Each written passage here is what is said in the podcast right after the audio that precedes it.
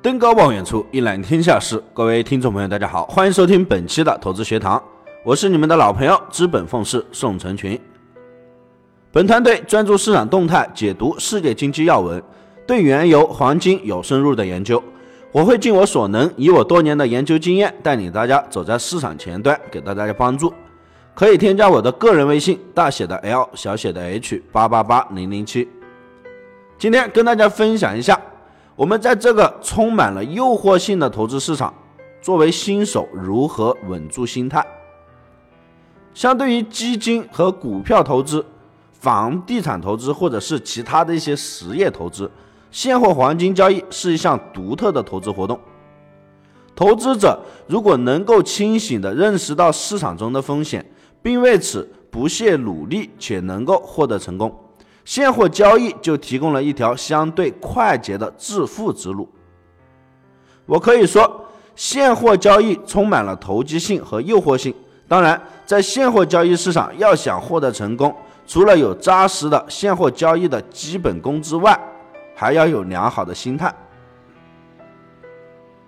第一点，首先客观认识现货市场的风险与机会。现货交易市场是一个零和市场。注定只有严格控制自己欲望的人才能够成功，这是一个无法回避的现实。那作为普通投资者，风险的控制就变得极端重要，它将决定投资者在现货市场参与的时间、参与的成功程度，它还将决定投资者的心态状况。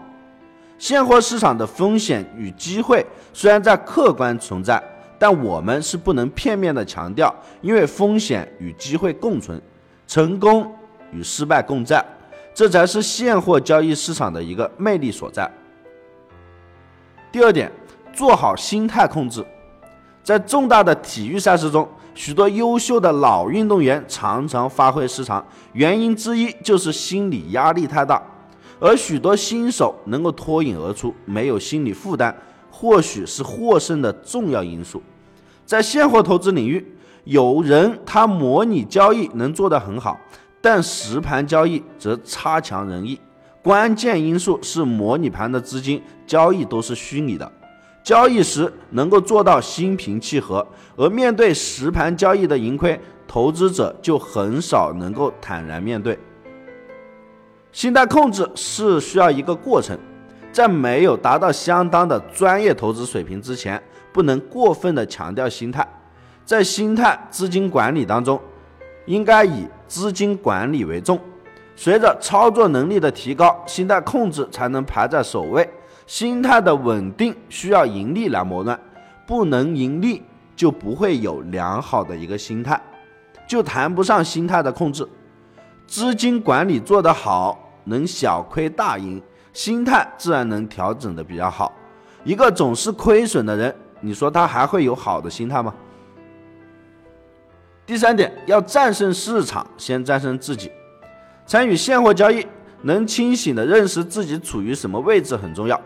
自己的对手那么多，有生产商、销售商、加工商、进出口商和大量的投机者，而我们自己却很难掌握所有现货品种的情况。在这种背景下，向市场中所有的参与者挑战，发挥自己的优势就显得非常的重要。但投资者要认清所有品种的市场规律是很难的，所以实际操作应该尽量建立在比较客观的基础上，选择自己适应的品种做交易，赚取自己有把握的利润，主动放弃不确定和没有把握的市场机会。确保风险是处于被自己控制的范围之内。对于大多数人来说，有恐惧和贪婪的天性是很自然的，但要克服人性的弱点，并非易事。所以，交易过程就是历练人性的过程。每个人都有其自己的优点，有人激进，有人稳健。所以，了解自己，并且能够寻找到适合自己的方法，是最为重要。通过市场的反复磨砺的优化，心态就能逐渐的平和，而以平和的心态去参与交易，就能做到有所为有所不为，就能选择机会利用机会。心态平和，对利润的预期就会缩小，就可以避免急躁的一个心理。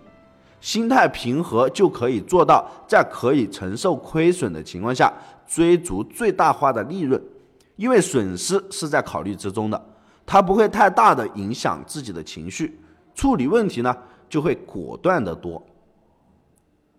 等待机会出现之前要无比的耐心，机会出现的时候要非常细心的来辨别机会的真假和机会的大小。在操作中要有别人没有的决心和出现错误时敢于改正的狠心。经过不断的反复训练，如果能够达到这样的境界，战胜市场就是水到渠成的了。第四点，理性投资最重要。现货投资需要理性化的操作，违背市场规律进行操作的投资者，最终都会被淘汰出局。当然，理性的投资不一定会成功，但不理性的投资结果肯定是会更糟的。八零事件、中航油事件、国储抛铜就是明证了。这其中的当事人都曾是非常出色的交易员，虽然他们失利的原因各有不同，但我老宋有一点则是确定的，就是非理性的赌注是他们在风云变幻的金融市场最终失去了自我。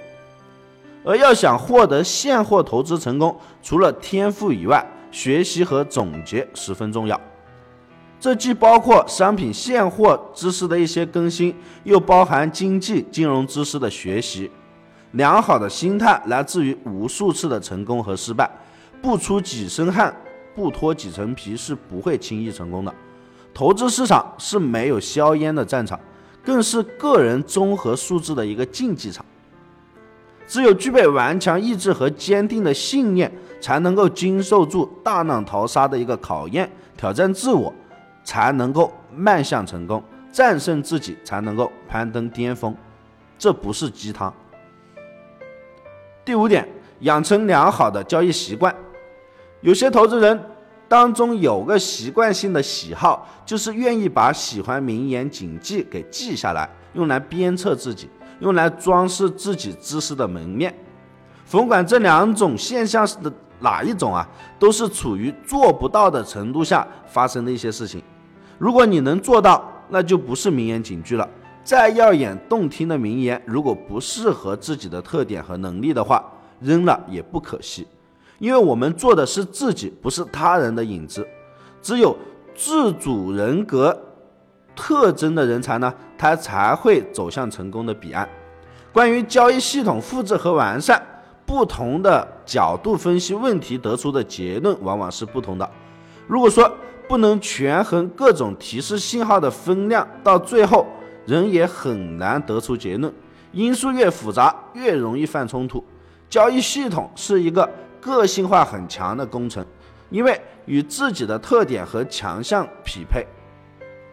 大道至简这个道理我们大家都明白，可具体到做的时候，却总担心哪里不完善，哪里出现了纰漏，所以越做越复杂，尤其是越分析越复杂，方方面面都分析了若干遍，分析完了之后，你就会发现自己已经处于了困惑之境地，反而没有结论了。盯盘的时候也是如此，看的越多越没有结论。所以说，不管是看盘还是做分析，抓大放小和保持一定的距离相当的重要。大是什么？是原则，是定性的原则。小是什么？小是枝节的因素，是毛刺，是行情走势在一路上卖给咱们破绽最多的东西。如果说区分各种信息在研判中所占的分量。也就是什么是决策中的重要因素，是需要相当长的时间的一个磨砺才能有经验性的体会的，而且视角决定结论，仅仅从字面上理解把握原则简单良好没有任何意义。现货投资的经验性在决策过程中相当的重要，也只有经过了大量的实战和总结之后，才能够提炼出原则性的东西。才能够真正的把握简单，进而养成良好的交易习惯。本团队目前对正在亏损或者是严重亏损的朋友进行中短线的特别指导，以尽力挽回损失。因团队精力有限，所以名额也是不多。想要跟上学习挽回损失，或者想要获取更多投资方案的朋友，都可以添加我本人。以上就是本期的全部内容，感谢大家收听，希望大家点击订阅，持续关注本人。我们下期再见。